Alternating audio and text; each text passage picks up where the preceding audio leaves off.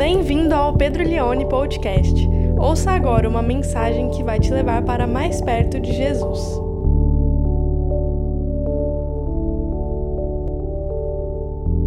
João capítulo 16 diz assim a palavra de Deus: Um pouco e vocês não me verão mais.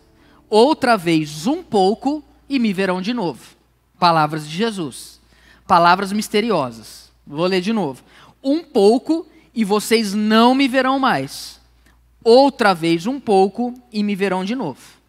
Isso, para os apóstolos, surgiu um questionamento. Verso 17. Então, alguns dos discípulos disseram uns aos outros: Que venha a ser isso que ele está dizendo, um pouco e vocês não me verão, e outra vez um pouco e me verão de novo? E vou para o Pai. E diziam: Que venha a ser esse um pouco. Não compreendemos o que ele está dizendo não compreendemos o que ele está dizendo. Jesus, percebendo que queriam lhe fazer perguntas, disse: Vocês estão discutindo a respeito disso que eu acabo de falar. Um pouco, e vocês não me verão mais. E outra vez, um pouco, e me verão de novo. Em verdade, em verdade lhes digo: que vocês vão chorar e se lamentar, mas o mundo se alegrará. Vocês ficarão tristes mas a tristeza de vocês se transformará em alegria. Verso 21. A mulher, quando está para dar à luz, fica triste, porque chegou a sua hora. Mas depois de nascida a criança, já não se lembra da aflição pela alegria de ter trazido alguém ao mundo. Assim também agora vocês estão tristes, mas eu os verei outra vez, e o coração de vocês ficará cheio de alegria e ninguém poderá tirar essa alegria de vocês. Naquele dia, vocês não me perguntarão nada. Em verdade, em verdade lhes digo: se pedirem ao Pai alguma coisa em meu nome, ele lhes concederá. Até agora vocês não pediram nada em meu nome. Peçam e receberão, para que a alegria de vocês seja completa. Ninguém pode tirar essa alegria de vocês, é o título da nossa reflexão. Eu quero começar com uma pergunta muito curta e muito simples para você. Você é feliz? Você é feliz? Se você me perguntasse isso, Pedro, você é feliz? Eu responderia assim para você: depende do momento do dia. Depende do contexto. Depende do que eu estou vivendo. Por exemplo, 4h45 da manhã de sábado, quando a minha filha Glória, de 3 anos, abre a porta do meu quarto, dizendo e gritando bem alto: Papai, papai, eu quero ver televisão. E eu quero comer camarrão. Ela, macarrão. Ela fala camarrão. Eu quero ver televisão, eu quero comer macarrão, eu quero ver televisão. Filha, hoje é sábado. 4 e 45 da manhã. E aí você que tem uma criança de 3 anos, você sabe que tem, tem um espaço para o diálogo, mas tem um momento que você não, não, adianta, você pode falar qualquer coisa ali, que a criança não te ouve, você não tem o que fazer. E aí você tem que pegar ela 4 e 45 da manhã, no sábado, esse detalhe é importante, e descer e dar macarrão e assistir desenho. Aí você aparece lá na minha sala, você é feliz? Se você me pergunta isso agora, eu falo, não, eu odeio o mundo. Eu não sei o que eu fiz na minha vida, eu não tenho mais paz, eu não posso dormir. Se você agora, se você me pergunta em outro contexto, como por exemplo aconteceu essa semana, de depois de um longo dia de trabalho, no fim de tarde na minha casa, eu estou arrumando as coisas no quintal e do lado de fora da casa eu olho uma cena, a minha esposa, a minha filha, o meu filho e o Calvino, meu cachorro, que é muito importante, sentados numa mesa e eu do lado de fora vendo aquela cena. E eles comendo camarrão, macarrão, juntos, e eu olho do lado de fora e penso comigo: eu sou a pessoa mais feliz desse mundo.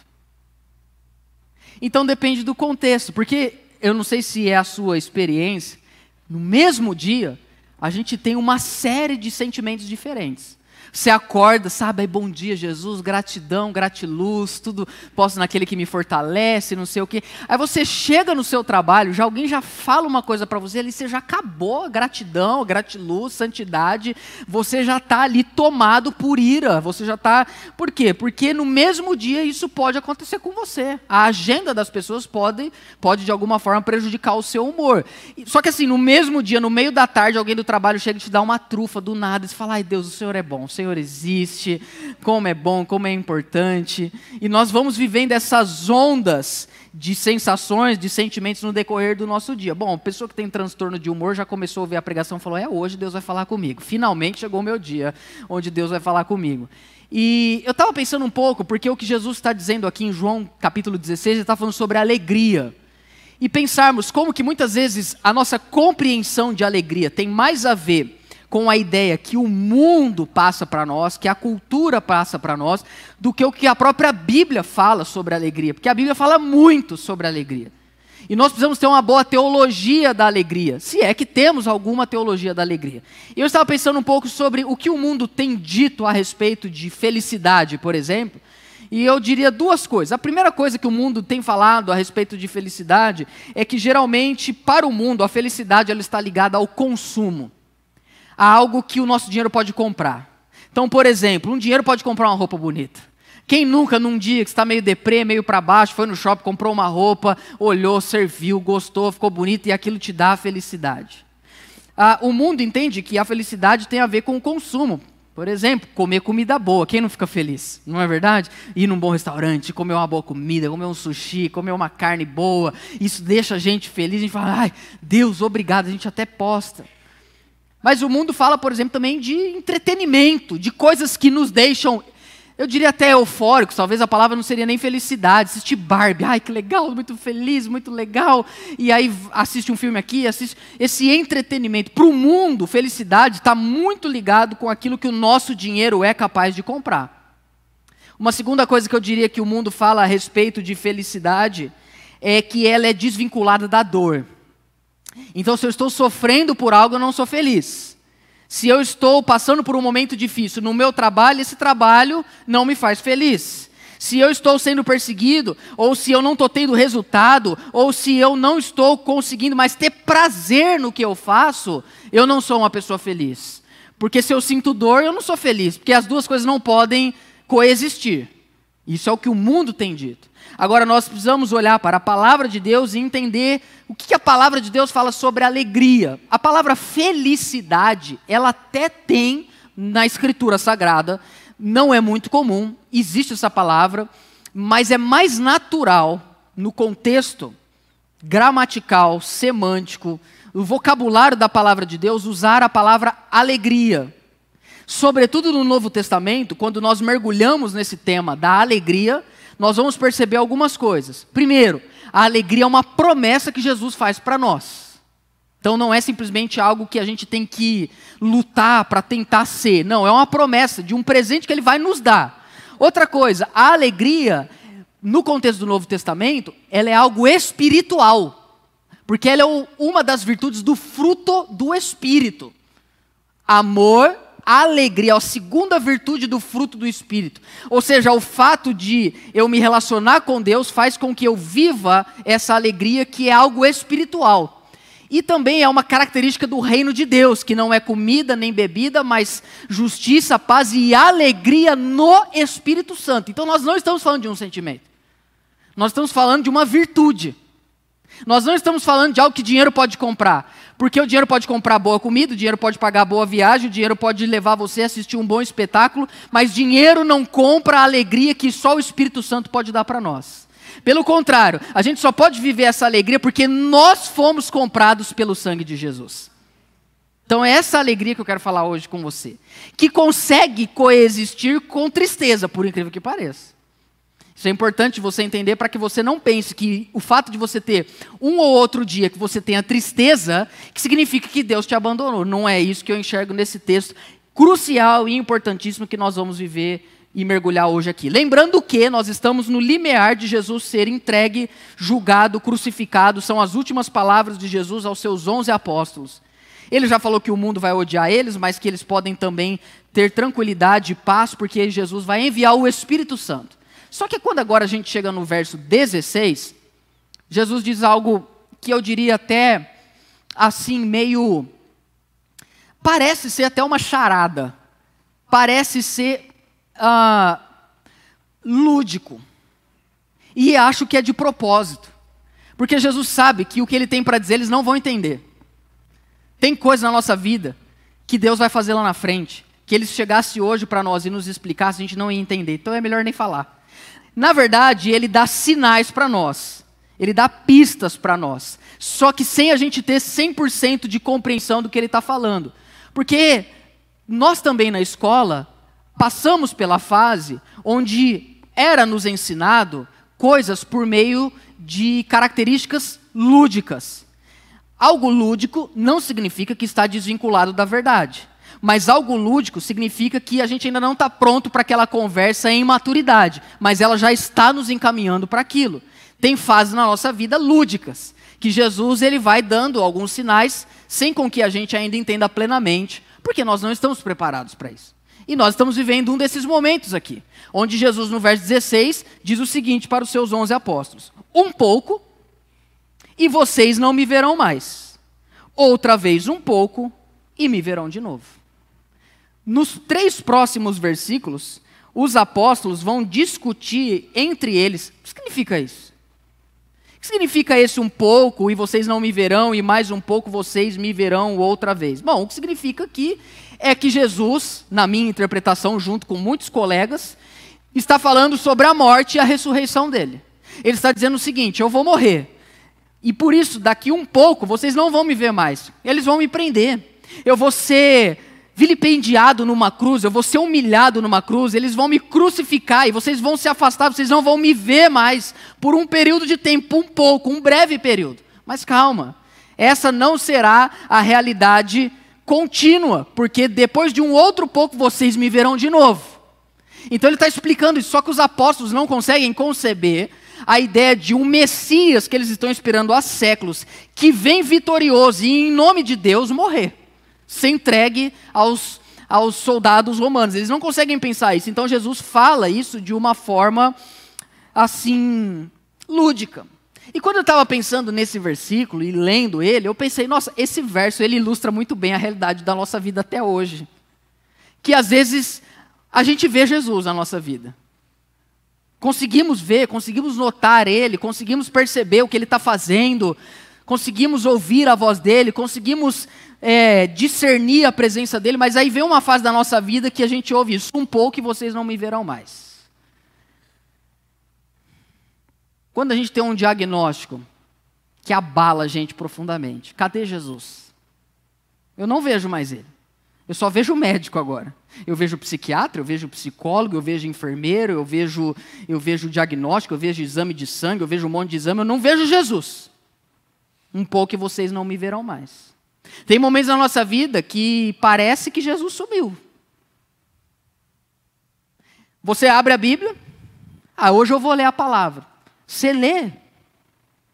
Aí você pensa assim, ah, acho que é melhor eu ir no domingo, porque eu leio aqui eu não entendo nada. Eu até entendo, mas isso não me toca.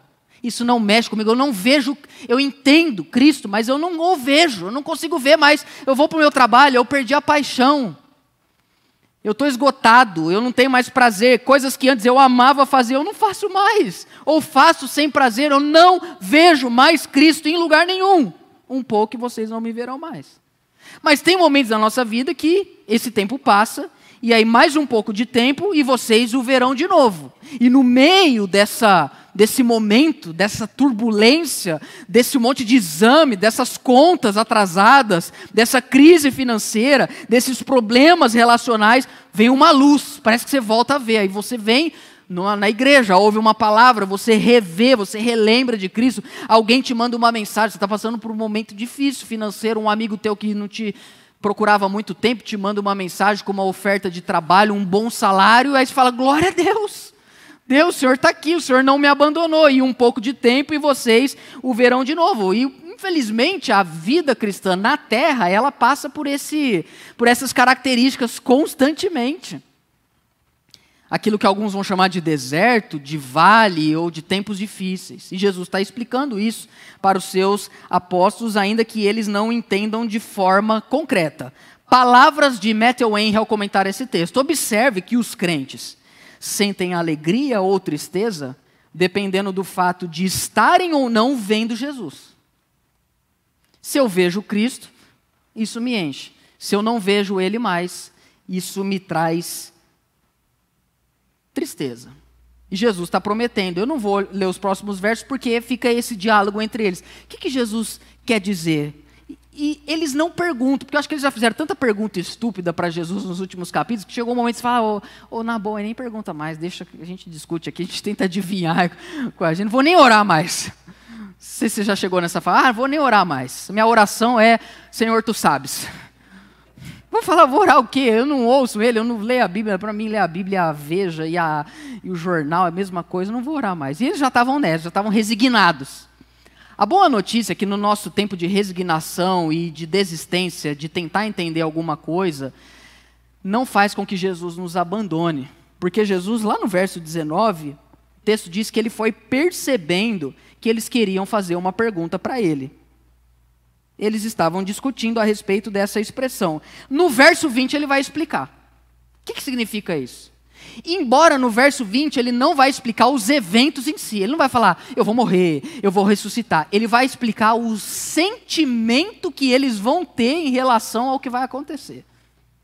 Qual sentimento vocês terão? Verso aí de número 20. Ele diz o seguinte: Em verdade, em verdade lhes digo, vocês vão chorar e lamentar.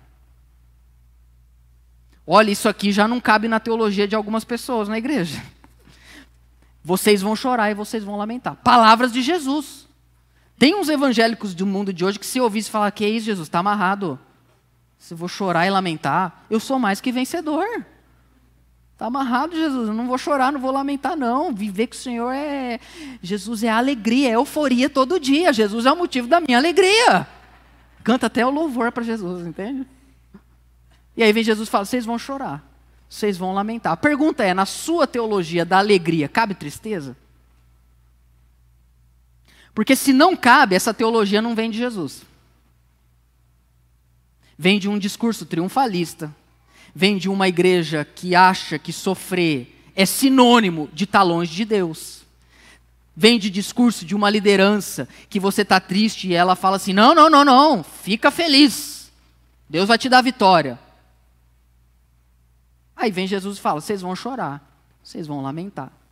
Porque isso faz parte da nossa experiência enquanto seguidores de Jesus em um mundo injusto. Por isso que ele diz: vocês vão chorar e vão lamentar, mas ó, o mundo vai se alegrar. O que, que ele está dizendo? Quando eu estiver naquela cruz, morto, pregado, vocês vão chorar, vocês vão lamentar, mas o mundo vai se alegrar. Numa perspectiva assim, conseguimos destruir aquele que se fazia como Deus. Até hoje é assim. Até hoje que o mundo fica coisas que o mundo fica muito feliz, a gente olha e fica triste. Você vê uma cena, você vê algo acontecendo, as pessoas estão muito felizes, e aí você olha aquilo e você fica mal. Não é mal, não é mal no sentido assim, ah, seus pecadores, não. Você fica triste, você se compadece, você tem compaixão, porque você sabe que a razão da alegria para aquelas pessoas é algo falso. Jesus está explicando isso para os seus apóstolos. Volta o verso para mim, 20.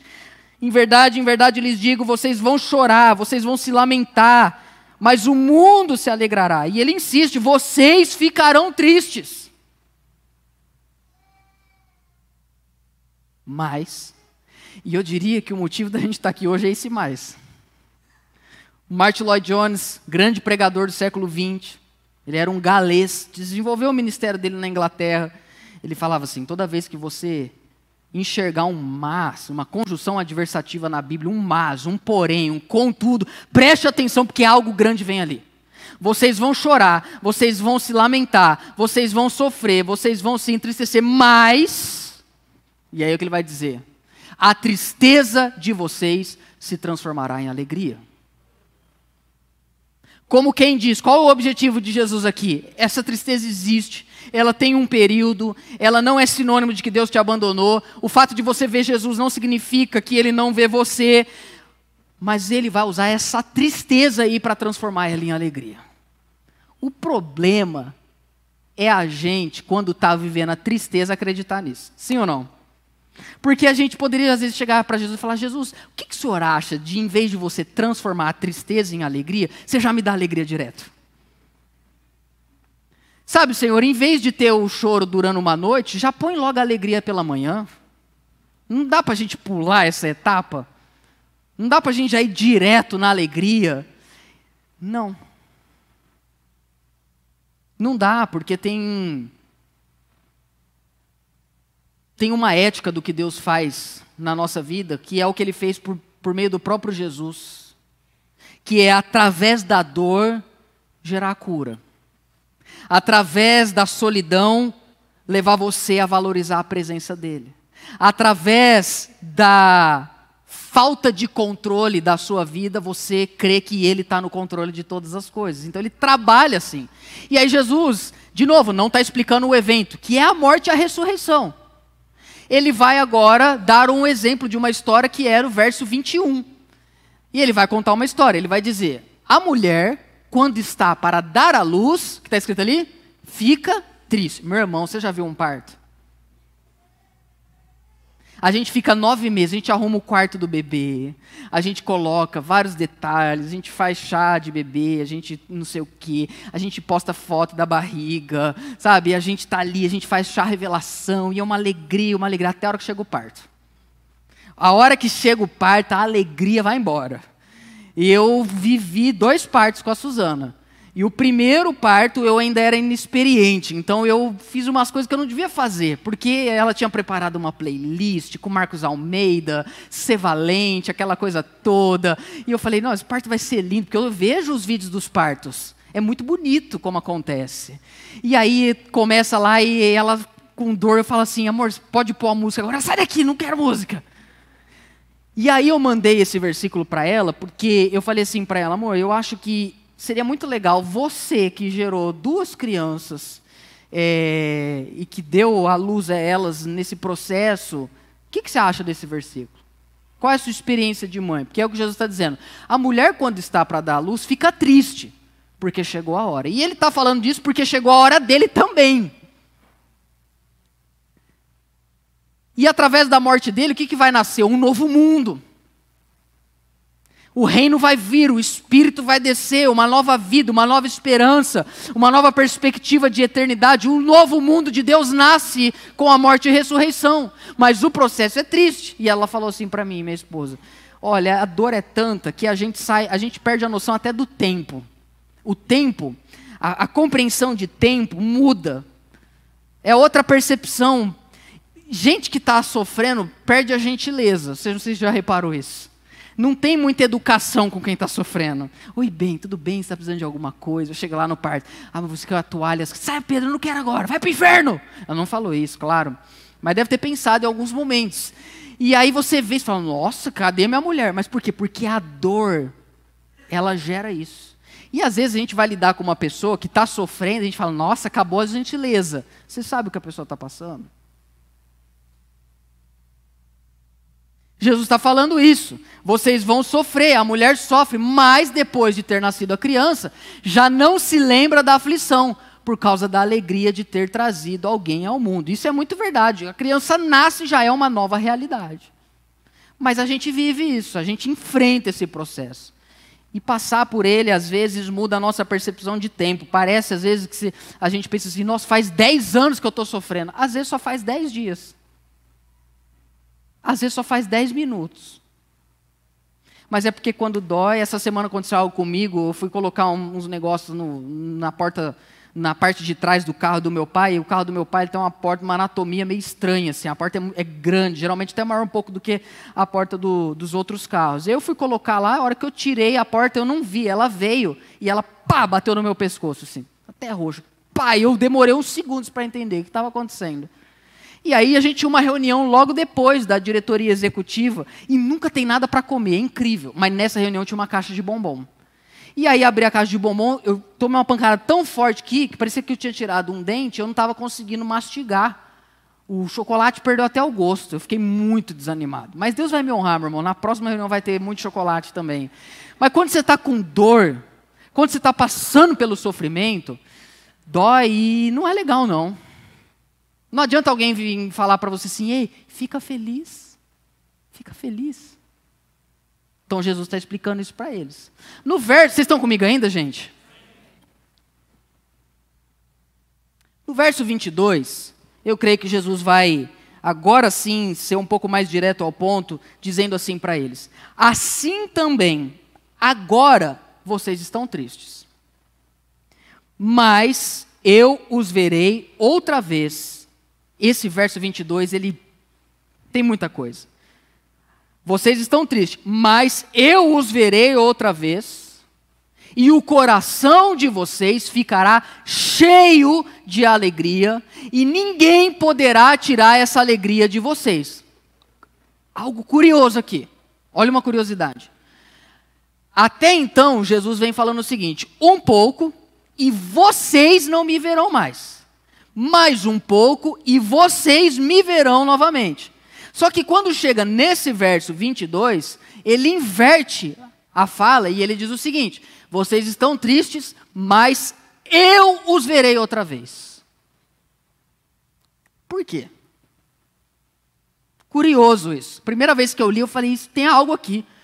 Porque o mais natural seria ele dizer: Mais um pouco e vocês me verão. Mas eu entendi algo. Na nossa vida, tem muitos momentos que a gente não vê Jesus. Mas isso não significa que ele não está vendo a gente. Isso não significa que ele não continua cuidando de nós. Isso não significa que ele não continua amando a nossa vida. A gente pode não estar tá vendo o que ele está fazendo. Isso não significa que ele não está fazendo algo. A gente pode não estar enxergando a presença dele. Isso não significa que ele cumpre a promessa que ele fez para nós: eis que estarei com vocês todos os dias até a consumação dos séculos. Uma coisa importante para nós e para a nossa teologia da alegria e para a nossa experiência nesse mundo: haverão dias de trevas. Haverá o dia mau, que Paulo diz em Efésios. Resistir no dia mau, haverá o dia onde não é que parece que Deus tirou algo de nós, não, o chão dos nossos pés foram tirados.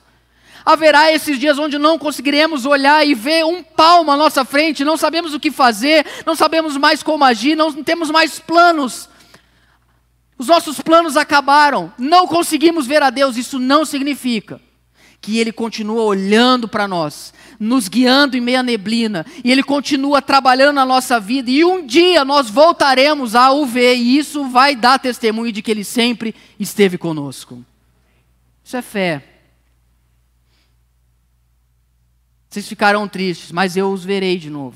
Eu estou com vocês, eu zelo por vocês, eu cuido de vocês e o coração de vocês ficará cheio de alegria. Essa expressão é forte porque, ouça bem, coração no Novo Testamento não significa, na verdade, na Bíblia inteira, a expressão coração não significa os contornos que nós temos hoje de compreensão do que é o coração. Para nós, coração geralmente está ligado a sentimento. Ai, amiga, segue o seu coração. O que, que isso significa? Amiga, segue os seus sentimentos, o que você está sentindo. Se você está em paz, é Deus. Sabe aquela coisa assim? Segue o seu coração. Quando a Bíblia fala de coração, ela não está falando apenas de sentimento. Ela também está falando de sentimento. Mas coração na Bíblia significa a sede da existência o núcleo da vida, o, o pilar mais estrutural da nossa existência. Coração é, é a junção de tudo: de sentimento, de mente, de entendimento, sim, de sentimentos. Por isso que Jesus diz: Amarás ao Senhor teu Deus de todo o teu coração. E aí, para explicar o que significa coração, ele fala: de todo teu coração, alma, força e entendimento. E a alegria que Jesus está prometendo é uma alegria que vai estar no núcleo da existência. E o coração, que é o núcleo mais inicial de vocês, ficará cheio de alegria, diferente da alegria que as pessoas sentem no mundo hoje. Porque geralmente as pessoas estão com o estômago cheio de alegria. Você já reparou que todo fim de noite você vira para tua esposa e fala assim: amor, a gente trabalhou tanto hoje, hoje a gente merece um iFood, né? Todo dia a gente pensa isso, porque a gente trabalhou, a gente deu dura, e a gente come alguma coisa para ver se dá um up para gente. Só que comida passa, eu já comi comida japonesa e fiquei triste no mesmo dia. É impressionante como o inimigo é sujo, irmãos. Para muitas pessoas é a alegria, estar cheio de alegria, é estar tá com o bucho cheio. Já falou isso? Pessoa, pessoa, para outras pessoas, ou seja, a alegria é algo que preenche o estômago. Não, mas Jesus está falando do coração. Para outras pessoas, é o, o, que dá alegria é o corpo. É a pessoa se sentir bem. É, muitas vezes a pessoa se sentir desejada. Ela usa até de sensualidade na forma que ela se mostra, na forma com que ela se expõe. Porque se ela sente que ela é desejada, ela fica alegre. Porque a alegria dela está vinculada ao corpo, não ao coração. Para outras pessoas, a alegria está vinculada ao entendimento, ao pensamento. Se ela tem bons pensamentos, ela está feliz. Se ela tem maus pensamentos, ela está triste. Por isso que tem gente que quando a pessoa assim, a pessoa quando bebe, ela vira outra pessoa. Se a pessoa, a pessoa não bebe, ela é, ela é turrona, ela é ranzinza, ela é A pessoa bebe três cervejas, ela já fica a pessoa mais legal do mundo. Já até evangeliza o pessoal. Ó, oh, você precisa ir para a igreja, hein? Tem que ir para a igreja. Ó, oh, minha família inteira vai. Eu não vou, mas vai para a igreja.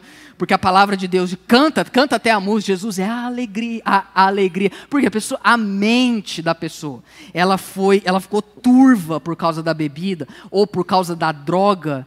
E aí a pessoa fica eufórica. Só que o que Jesus está prometendo é uma alegria que dinheiro nenhum pode comprar, que nenhuma substância química pode gerar, porque não é uma alegria ligada ao corpo, não é uma alegria ligada à mente, não é uma alegria ligada apenas à emoção, é uma alegria que é ligada nele. E por estar ligada nele, nos enche por um todo. E por estar ligada nele, ninguém pode tirar essa alegria de nós. Quem pode tirar a alegria de alguém de viver cuja vida dessa pessoa é Jesus de Nazaré? Como é que você destrói a vida de alguém que a vida dela é Cristo? Porque o diabo, o império romano e os fariseus não foram capazes de destruir, nem a morte segurou nosso Senhor. No terceiro dia ele rompeu os grilhões da morte e um novo mundo se, se iniciou, um, um novo mundo se descortinou diante de nós. E essa alegria que nós vivemos hoje é uma alegria espiritual ela é um dom de Deus, ela é algo que vem de Deus. A alegria do Senhor, que é o que nos fortalece, essa alegria muda o nosso rosto, é uma alegria que as coisas, as ocasiões ao nosso redor podem até estar, estarem difíceis, mas ela está ligada em algo espiritual. Ninguém pode tirar. Ninguém. Essa é a alegria que nós precisamos crer, viver, desfrutar, praticar e usufruir, porque é isso que Deus tem para nós nesse novo mundo que Ele iniciou por meio da Sua vinda, da Sua ressurreição. É a alegria do coração. Teve uma época, e eu acho que essa questão de alegria e ser a característica do reino de Deus é muito importante que a gente não perca isso na nossa característica espiritual. Ser alegre. Particularmente, particularmente, eu nem gosto muito de fundo musical na pregação, porque às vezes a, a gente foi construindo um jeito de ser crente que parece que tem que ser as coisas tudo muito assim, sabe? Ai, eu sou um seguidor de Jesus. Vamos para a igreja, família. No mundo tereis aflições, vamos. Aí vem, aí toca aquela música, e aí vem, apaga a luz. Uma vez eu fui numa igreja, tudo apagado tinha uma luz vermelha. Eu falei, o que, que é isso? Está amarrado essa luz vermelha aqui, gente? Aí o menino virou para mim, pastor, você vai pregar assim que acabar o louvor, você precisa de alguma coisa? Eu falei, que acenda a luz. Acende a luz, deixa branco, porque nós precisamos ter luz aqui. O que, que é isso? Pastor, o senhor quer um fundo musical? Eu falei, não, não quero. Pode, deixa, deixa o, nada contra o fundo musical, viu? Mas assim, a gente precisa ter alegria. Isso é vida com Deus, irmãos. Um culto alegre, uma vida alegre, mas não é forçado também, porque também tem isso, viu? Porque eu sou da época que parece que o pessoal quis entender melhor isso, começou a fazer umas músicas que falavam muito de alegria. Vocês pegaram a época do dá vontade de pular, dá vontade de gritar, dá vontade de dançar. E eu olhava e tudo isso e pensava, e não dá vontade de fazer nada disso, eu pensava comigo. Não dá vontade. E o povo pulava, e corria no corredor, e vinha, e fazia assim, e fazia assim e tal. É alegria, eu pensava, é alegria. Aí sobe para pregar, aquele povo que está alegre na pregação está assim, ó. Eu falei, mas que alegria é essa? Essa alegria não é, não vem, essa alegria não é do coração, essa alegria é da música. essa alegria é da música.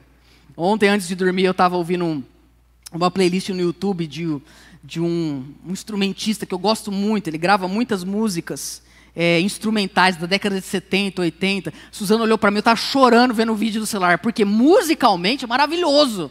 Me toca, me deixa assim exultante. Essa alegria que Jesus está falando não é alegria provocada por essas tentativas maquiadoras da religião, mas é uma alegria do Espírito Santo.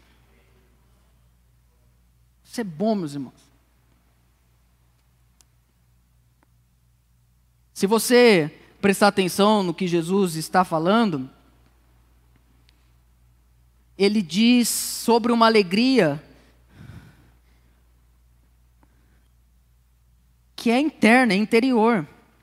Eu estava vendo uma, ouvindo uma, uma palestra, um, um grupo de estudos, um, um estudos do Paul Washer em 1 e 2 Timóteo.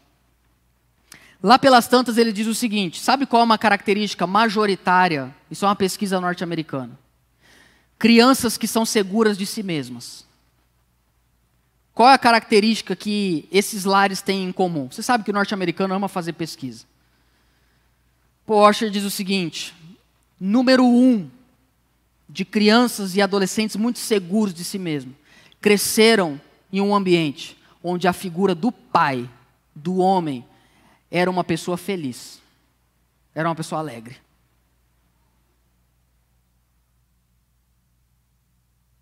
Quando eu ouvi isso, eu falei: misericórdia. E eu comecei a pensar na minha vida. E eu comecei a pensar também que se eu não tomar cuidado, o domingo vai ser o dia que meus filhos mais vão odiar. Porque domingo eu acordo tenso. Porque eu tenho que pregar. Eu estudei 20 horas. Eu preciso pregar, preciso pregar, o Espírito Santo precisa descer. Eu já combinei com ele semana passada. Algo tem que acontecer, sei lá. O pessoal tem que sair curado. Tem... E aí eu acordo tenso. E eu tô lá, e vem a Suzana para mim e fala, amor, você trocou a fralda? Eu já falo assim, meu Deus, não dá, Senhor. Hoje não vai ter milagres desse jeito na igreja, o Senhor precisa me ajudar. E isso me irrita, eu vou ficando irritado. E eu não percebo. Eu já entro no carro, eu já, eu já chego aqui quase endemoniado. Falei, meu Deus, que a, meu, se meus filhos crescerem nisso, eles vão pensar o seguinte: domingo é o pior dia. Porque domingo é o dia que o papai prega. E o domingo é o dia que ele está muito santo. Então, se ele está santo, ele não está alegre. se ele está santo, nem toca nele. É igual a arca da aliança, vai ser fulminado. Eu falei, não, não, não, tá tudo errado. Eu quero domingo acordar saltitante. Hoje eu já coloquei lá, bom dia, o sol, já, já coloquei para o Judá, já vamos lá, vamos brincar de roda, ciranda, escravos de Jó, vamos lá, entendeu? Por quê? Porque eu falei, não, não, não, eu quero que os meus filhos entendam que servir a Jesus é sinônimo de alegria. Alegria do Espírito Santo. Isso não quer dizer que nós não teremos momentos difíceis. Mas isso quer dizer que os momentos difíceis vão passar. E Deus vai usar essa tristeza para transformar isso em alegria. Enquanto o Júnior sobe aqui, eu quero terminar no verso 23. O Senhor Jesus fala assim para os seus apóstolos: Naquele dia, vocês não me perguntaram nada. Esse texto ele tem muitas nuances curiosas. O que, que significa isso que Jesus está dizendo? Naquele dia, vocês não vão me perguntar nada. Isso tem um histórico. A gente que está em João, no decorrer das semanas, a gente pega isso. Se você prega isolado, você não entende. Mas se você lembrar, desde lá do capítulo 14, que Jesus está explicando coisas que ele vai fazer, que ele vai passar, eles não estão entendendo nada. E toda vez que eles não entendem, eles vão em pergunta. Eles vão em pergunta, eles vão em pergunta, eles vão em pergunta. Só que chegou num ponto que eles já não querem mais perguntar nada, porque eles não estão entendendo mais nada. E Jesus está dizendo: Mas tem uma coisa, naquele dia, ou seja, quando eu ressuscitar, quando vocês olharem para mim e enxergarem um, uma, um novo mundo, uma nova criação, um novo, uma nova humanidade, disponível para vocês. Quando vocês olharem para mim e ver que eu venci a morte, que eu venci o Império Romano, que eu venci a religião, vocês vão olhar para mim e vocês não vão nem mais me perguntar nada, não vai precisar. Porque eu serei todas as respostas que vocês precisam. Quando eu vi isso, eu me lembrei de uma história que o Henry Nouwen conta no livro dele, Espiritualidade do Deserto. Você sabe que os três primeiros séculos da igreja foram de muita perseguição vocês estão comigo ainda, gente? Constantino, o imperador, ele virou evangélico. Ele se cristianizou e o mundo romano se cristianizou. Alguns homens santos daquela época falaram o seguinte: bom, agora que o mundo virou crente, a gente vai ter que ir embora, porque senão a gente vai se perder. Então eles foram para o deserto. Na tradição a gente chama isso dos pais do deserto. Eles foram morar no silêncio, porque eles queriam a alegria que vem de Deus. Eles não queriam a alegria que dinheiro compra. Embora o dinheiro com certeza nos ajude a proporcionar momentos para essa alegria transbordar, mas a essência é espiritual. Três jovens seminaristas iam visitar o pai desse movimento, que é o Santo Antão. Eles iam uma vez por ano lá visitar ele. Dois faziam várias perguntas sobre salvação, sobre coisas espirituais e tal, e questionavam ele. E um não perguntava nada. E isso aconteceu várias vezes. Estou falando isso por causa da fala de Jesus. Vocês não me perguntaram nada. Uma das vezes que os três foram e perguntaram, no final o Antão vira para o que não fala e fala: Por que você nunca me pergunta nada? Você só vem aqui, fica ouvindo, fica vendo. O Henry Noe conta no livro que ele teria respondido o seguinte: Olha, para mim basta te ver, basta vê-lo, Padre. Como quem diz, você tem uma algo espiritual que só de olhar para você eu já me sinto alegre. Eu entendo que tem mais ou menos isso a ver com o que Jesus está dizendo. Vocês não vão me perguntar nada. Agora, prepare-se para a parte final, que é impressionante o que Jesus vai dizer. Se por um lado ele diz, vocês não precisam, não precisarão mais me perguntar nada, porque eu serei a resposta para vocês.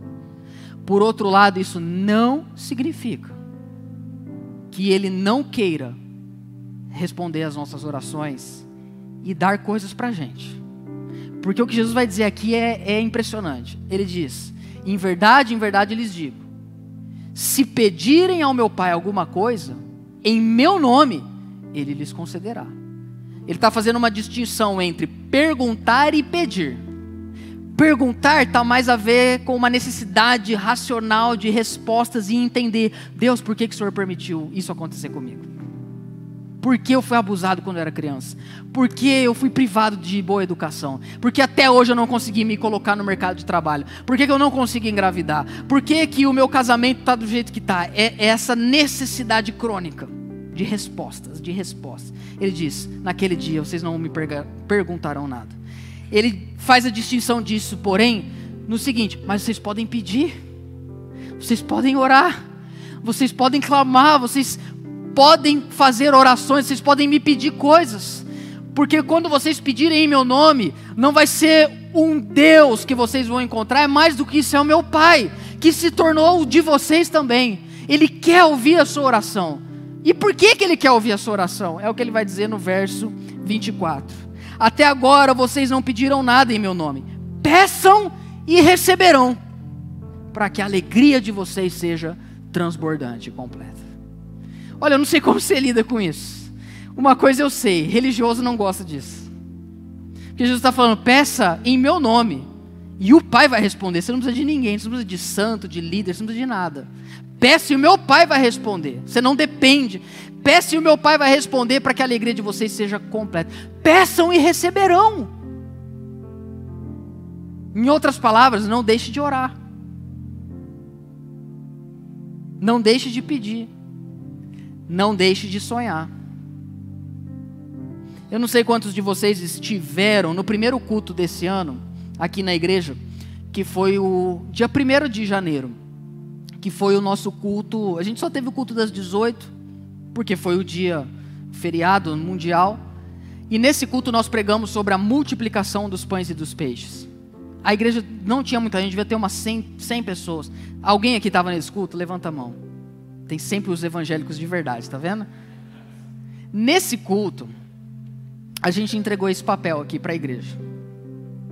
Baseado na palavra e como algo que a gente gostaria de viver em 2023, a gente colocou aqui, ó, em 2023 eu quero ser grato por, aí tinha uma lista.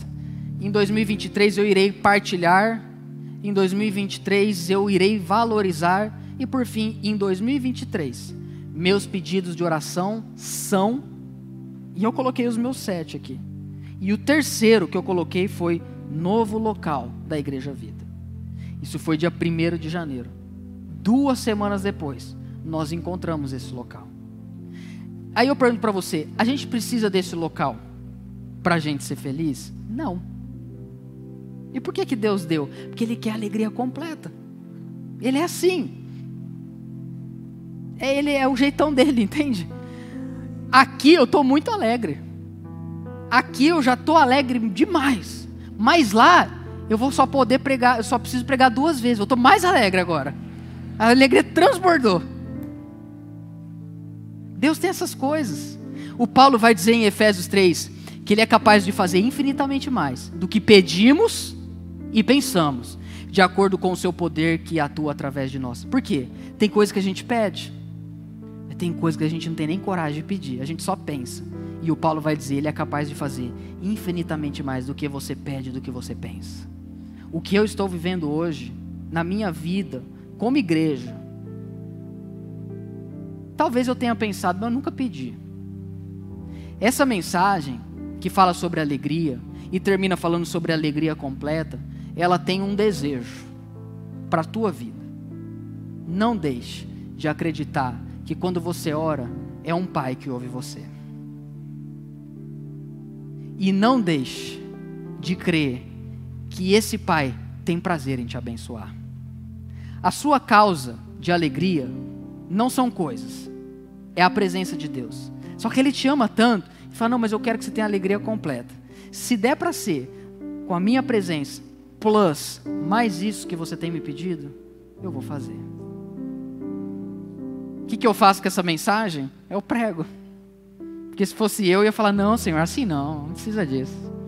Mas é Ele, é a palavra dele. E o meu, a minha última pergunta para você é: qual o seu pedido hoje de oração? Não pare de sonhar, meu irmão. Não pare de orar. Peça a Deus, Deus, é isso que eu vejo. Eu gostaria de viver isso. Eu gostaria de um dia ter um trabalho assim. Gostaria de ter uma família assim.